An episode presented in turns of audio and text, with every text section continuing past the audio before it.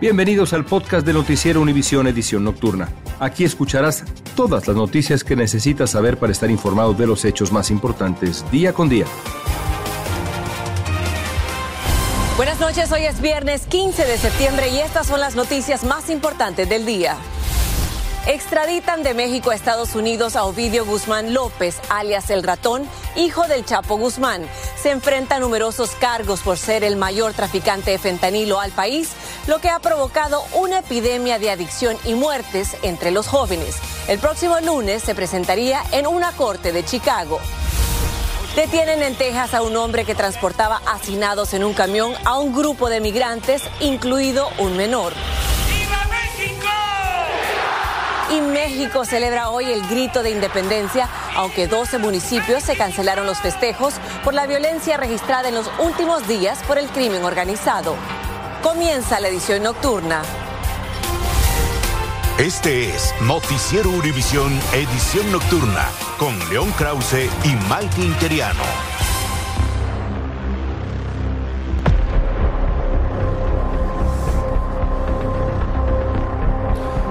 Buenas noches. Finalmente, después de meses de intentarlo, México ha extraditado a Estados Unidos a Ovidio Guzmán López, hijo del encarcelado narcotraficante Joaquín Guzmán.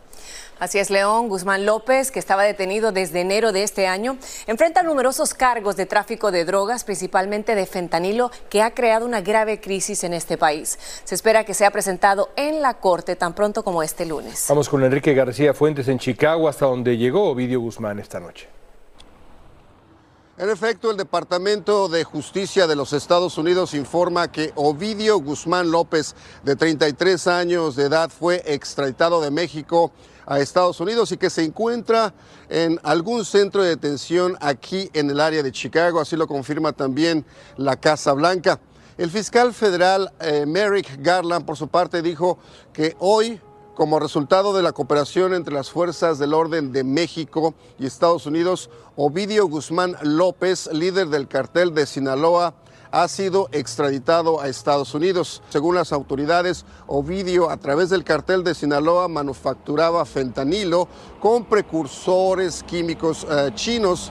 Debemos mencionar que no se sabe exactamente dónde se encuentra detenido. Ovidio Guzmán López enfrenta también cargos uh, criminales por narcotráfico en las ciudades de Nueva York y Washington, D.C. En Chicago, Enrique García Fuentes, Univisión.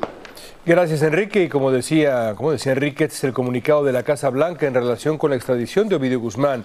Se resalta la colaboración entre los dos países. Dice, hoy las fuerzas de seguridad de Estados Unidos y México transfirieron con éxito la custodia al Departamento de Justicia de Estados Unidos de Ovidio Guzmán López, hijo de El Chapo, acusado de narcotráfico, lavado de dinero y otros delitos violentos. La extradición de López es testimonio de la importancia de la cooperación en curso entre los gobiernos estadounidense y mexicano en la lucha contra el narcotráfico y otros desafíos vitales, así dice el comunicado. Y precisamente Ovidio Guzmán estuvo en la prisión de máxima seguridad del Altiplano desde su captura a inicios de enero en Culiacán. Hoy Guzmán logró salir en un helicóptero, pero no en libertad. Frente a la prisión del Altiplano se encuentra nuestro compañero Iván Macías. Muy buenas noches, Iván, te escuchamos. Gracias, buenas noches.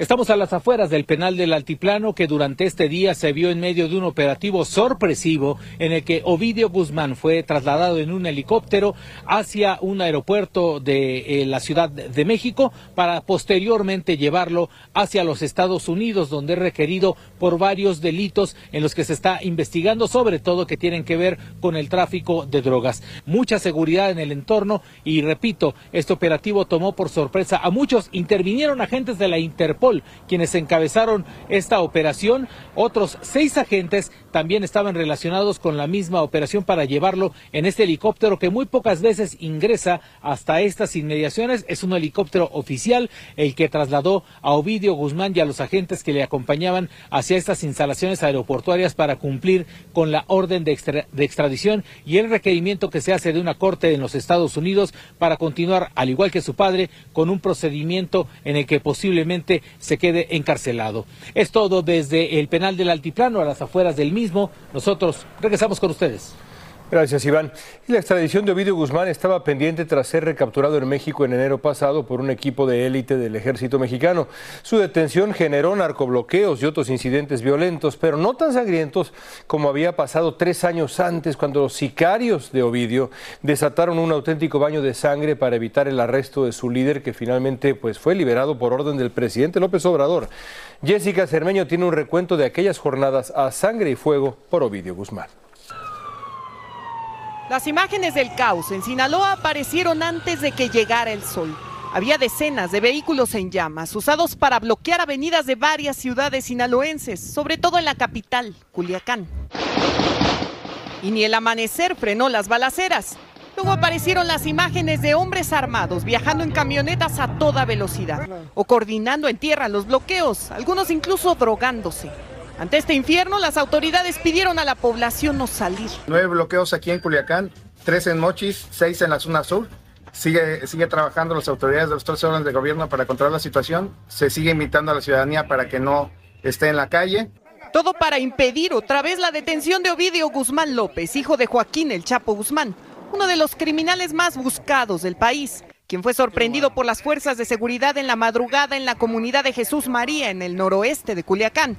Pero a diferencia de 2019, esta vez ni esta extrema violencia impidió la captura. Después de controlar la agresión directa en contra de las fuerzas de seguridad, se identificó a Ovidio N. entre los integrantes de este grupo delincuencial logrando su aseguramiento en posesión de armamento exclusivo del Ejército y Fuerza Aérea Mexicanos. En conferencia de prensa, el secretario de la Defensa Nacional Mexicana aseguró que esta captura fue posible gracias a labores de inteligencia que duraron más de seis meses.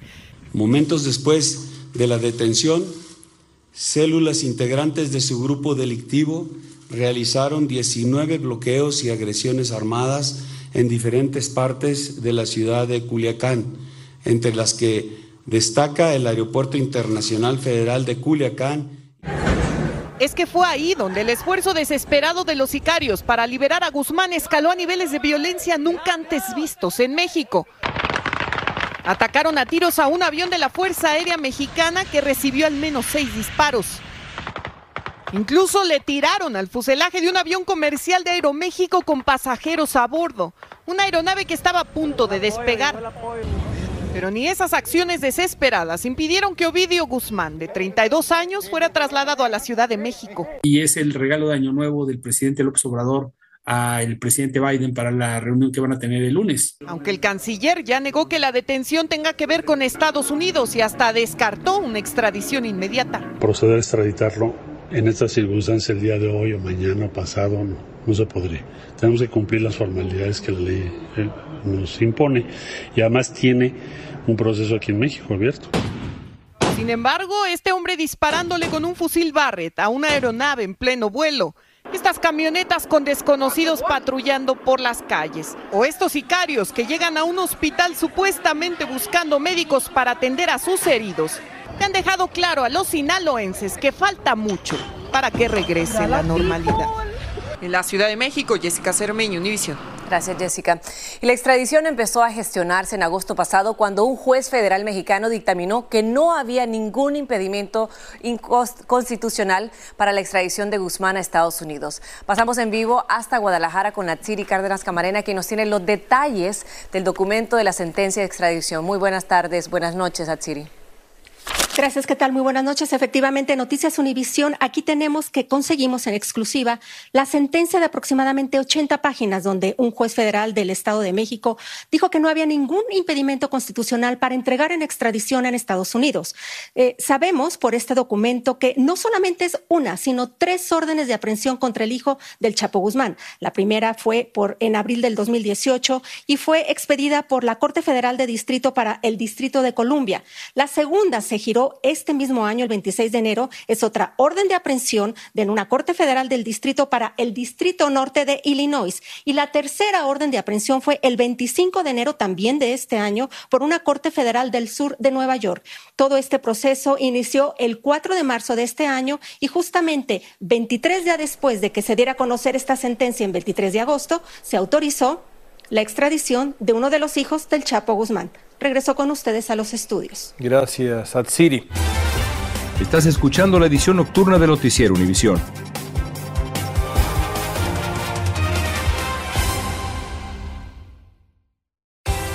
Continuamos con el podcast de la edición nocturna de Noticiero Univisión. Ya comenzó la huelga de miles de trabajadores de las tres principales compañías automotrices del país. No llegaron a un acuerdo sobre un nuevo contrato laboral con esas empresas. Los huelguistas que exigen aumentos de salarios y mejores beneficios laborales llevaron sus reclamos al mismo centro de Detroit donde se realiza una exhibición de autos y Viviana Ávila habló con algunos de ellos. Emanuel Rosales trabaja para la compañía Ford en Wayne, Michigan, y es uno de los cerca de 13 mil miembros del sindicato United Auto Workers que desde este viernes se fue a la huelga tras el fracaso de las negociaciones con las tres principales compañías automotrices de Detroit para un nuevo contrato colectivo. Necesitamos más más, más dinero, más, porque nosotros construimos el carro de América y no podemos, nosotros mismos no podemos ah, comprarlo porque estamos, los precios están muy altos. Como él, Mario Andrade, quien lleva tres años en esta ensambladora, dice que necesita mejoras en su contrato laboral. Necesitamos este, esta huelga para llegar a donde queremos llegar, ¿verdad? Que nos paguen un poco más, la pensión, los beneficios que necesitamos. Es la primera vez en su historia que el sindicato realiza una huelga simultánea contra las fabricantes de autos Ford, Stellantis y General Motors. Es una pelea y va a ser una, pelea fuerte porque tenemos que proteger a nuestros los wages. La estrategia fue escoger tres plantas de ensamblaje en Michigan, Missouri y Ohio para realizar un paro escalonado. This strategy will keep the companies guessing. It will give our national negotiators maximum leverage and flexibility in bargaining. And if we need to go all out, el presidente Joe Biden defendió el derecho a la huelga de los trabajadores, pero espera que continúen las negociaciones. Si el paro se prolonga, el bolsillo se verá impactado, dicen analistas. En términos de precios, en términos de inventario, los únicos que se van a ver beneficiados quizá sean aquellos que eh, quieren vender sus autos usados un poco parecido a lo que pasó durante la pandemia. Mientras tanto, la compañía Ford anunció que despedirá a cerca de 600 empleados como consecuencia de esta huelga. Sin embargo, las partes reanudarán sus negociaciones este fin de semana. En Detroit, Michigan, Viviana Ávila, Univision. Pasamos con el huracán Lee que amenaza azotar Nueva Inglaterra con intensos aguaceros desde este inicio de fin de semana. Aunque no se espera que toque tierra en suelo estadounidense, tiene gran potencial de destrucción. Para saber qué se espera de Lee en las próximas horas, pasamos con la meteoróloga Jessica Delgado. Jessica próximas horas los impactos de tormenta tropical lo van a comenzar a sentir en Massachusetts. A partir de mañana New Hampshire y Maine comenzarán a sentir los impactos tras la cercanía de Lili. Es un sistema que será debilitando a medida que se aproxime a las provincias canadienses. Mañana por la tarde, por la noche se espera que haga un toque de tierra en Canadá. Sin embargo, es un sistema que tiene un campo de vientos bastante amplio y vamos a estar hablando de vientos de tormenta tropical de hasta 80 millas por hora hacia partes de Maine, hacia Massachusetts y hasta 60 millas por hora. La otra historia van a ser las condiciones en el mar. Toda la costa este se encuentra bajo aviso de inundaciones costeras por alto oleaje y corrientes de resaca, así que no es un fin de semana para visitar las playas. Además, estaremos viendo que la cercanía del está trayendo ese flujo al nor-noroeste, trayendo el agua hacia la costa. Además, espera una luna nueva que va a estar trayendo una marea alta esta noche y va a estar agravando la situación porque vamos a estar hablando de marejada ciclónica de hasta tres pies. Hasta el domingo vamos a continuar viendo estas condiciones inestables pero ya a partir de domingo por la tarde se esperan las mejorías. Hasta aquí la información, chicos, vuelvo con ustedes. Jessica, gracias por el reporte. Un sacerdote católico de origen hispano que sirvió en Oxnard, ahí en California, ha sido acusado de posesión de más de 600 imágenes de pornografía infantil. Incluía fotos y videos de niños de apenas 12 años de edad. Juan Carlos González tiene lo último de este caso. Juan Carlos. Hola, ¿qué tal? Muy buenas tardes. Bueno, pues el sacerdote Rodolfo Martínez Guevara, de 38 años de edad, estuvo aquí, él oficiaba misas del mes de septiembre del año 2021, más bien del mes de julio del año 2021 a septiembre del año pasado. Él estuvo aquí, él oficiaba misas tanto en inglés como en español. Estamos en la ciudad de Oxnard, California.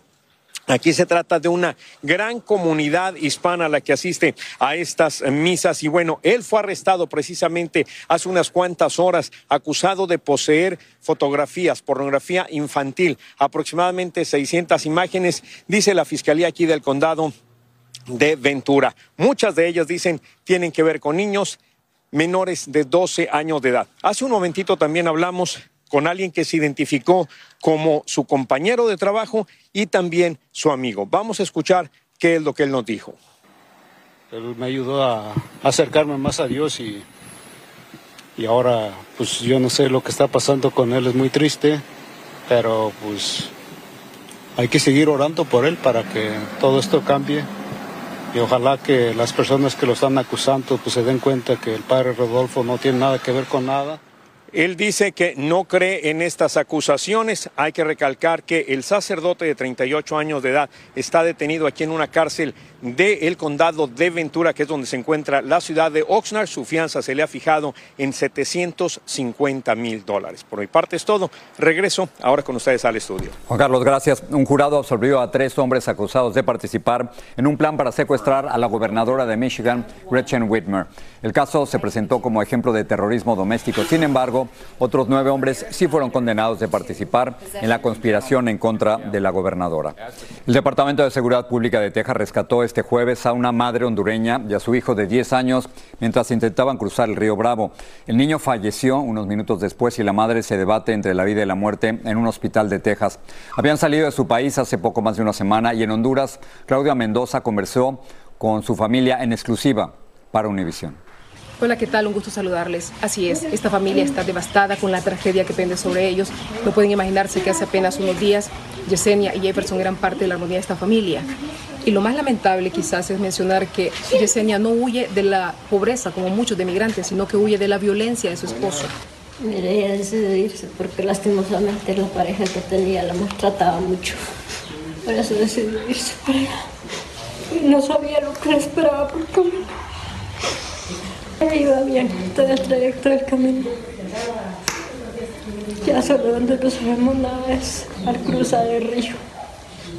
Yesenia sobrevivía en este pueblo cortando café que revendía entre la comunidad. Esta migrante hondureña deja a su pequeña hija de 10 años de edad, quien aún no conoce la tragedia que enfrenta su familia. Hola mami, ¿cómo está? Estamos orando por usted y hay que se levante esa cama. Esta familia le pide a las autoridades hondureñas que se comuniquen con ellos porque no tienen información sobre qué va a ocurrir con el cuerpo de Jefferson ni tampoco la condición de salud de Yesenia. Nosotros daremos más información en otros espacios noticiosos. Por lo pronto, regreso con ustedes al estudio. Claudia, gracias por este reporte desde Honduras. Ofrecen 5 mil dólares de recompensa por información de un delincuente que agredió violentamente a la empleada de una tienda en Los Ángeles le dio un puñetazo en la cara cuando la mujer de 60 años trató de impedir que se llevara la mercancía. La víctima, la vemos ahí, terminó en el hospital. El pintor y escultor colombiano Fernando Botero, famoso por las voluptuosas figuras de sus cuadros y esculturas, falleció, tenía 91 años de edad. El presidente de Colombia, Gustavo Petro, dijo que Botero era el pintor de nuestras tradiciones y nuestras debilidades, el pintor de nuestra violencia y de nuestra paz. Yesid Vaquero está en Bogotá. Buenas tardes. Cuando el maestro Fernando Botero donó sus obras al Banco de la República de Colombia para que fueran exhibidas en Bogotá y Medellín, puso algunas condiciones. Que las obras que donara siempre estarían juntas, es que no se van a fragmentar. La segunda, que se creara una institución para albergarlas. Y la tercera, que fuera de acceso gratuito. Pero hubo una cuarta. El maestro pidió que en la exhibición de Medellín pudiera visitar la sala en donde estaba este cuadro, en el que pintó a su hijo Pedrito, quien había muerto en un accidente de tránsito. La que él dice es su obra maestra. Dicen que en los 70, antes de dejar Colombia para irse a vivir al extranjero, se encerró solo, muchas veces, durante horas, a mirar su pintura. Años después, cuando vino a Colombia para su cumpleaños 80, logré entrevistarlo en algo menos de cinco minutos que amablemente concedió, eso sí, con una advertencia. No soy muy sordo, me tiene que hablar despacio y claro. Habló de su obra, de Colombia como su máxima inspiración, de cuando lo rechazaron en Nueva York y explicó los motivos que lo hicieron pintar la polémica serie sobre los abusos en la cárcel iraquí de Abu Ghraib. Eso me produjo a mí y a toda la humanidad un choque y por eso lo hice. Entonces aún pintaba. Maestro, ¿qué le falta por pintar? bueno, yo quisiera saber, porque el día que se me ocurra lo voy a pintar como hasta el último de sus días, según lo confirmó su hija Lina esta mañana en entrevista con nuestro compañero Luis Carlos Vélez en la FM. Y estoy viendo el último dibujo que él estaba haciendo de una pareja bailando y, y bueno, aquí es donde estaba trabajando. Una obra inconclusa o quizás la más valiosa si algún día se llegara a conocer. Solo en Bogotá el Museo de Botero tiene más de 200 obras, de ellas más de un centenar son hechas por el mismo artista, todas donadas por él. El resto de distintos artistas internacionales que ahora quedarán como herencia del legado de quien fuera el mayor exponente del arte en todos los tiempos en este país. En Bogotá, Colombia, Yesid Vaquero, Univisión. Continuamos con el podcast de la edición nocturna de Noticiero Univisión. El Departamento de Seguridad Pública de Texas detuvo en el condado Webb a un hombre que transportaba clandestinamente en un camión a 17 migrantes, incluido un menor. Los migrantes viajaban ocultos, hacinados, sin ventilación adecuada, en un espacio muy reducido. Las autoridades podrían presentarle a este sujeto cargos de tráfico humano, eh, llevándose a cabo una investigación. Y hoy se celebra el Grito de la Independencia en México, evento nacional en el que participan pues miles de personas que a pesar de la lluvia se han congregado ahí. Ah, qué nostalgia me da eso, el Zócalo de la Ciudad de México. Aunque este año debido a la violencia desatada, pues 12 municipios cancelaron sus festejos patrios, pero enhorabuena a México y todo Centroamérica que también celebra Claro. el Día de la Independencia hoy 15 de septiembre. Absolutamente, felicidades a todos nuestros países. Qué nostalgia el Zócalo de la Ciudad de México. ¿Ha estado ahí? He estado ahí, no un 15 de septiembre, pero recuerdo con mucha nostalgia el 15 de septiembre en mi país, donde marchábamos y desfilábamos. Feliz Día de la Independencia. Igualmente. Buenas noches, buen fin de Feliz semana. fin de semana. Gracias por escucharnos. Si te gustó este episodio, síguenos en Euforia, compártelo con otros, públicalo en redes sociales y déjanos una reseña.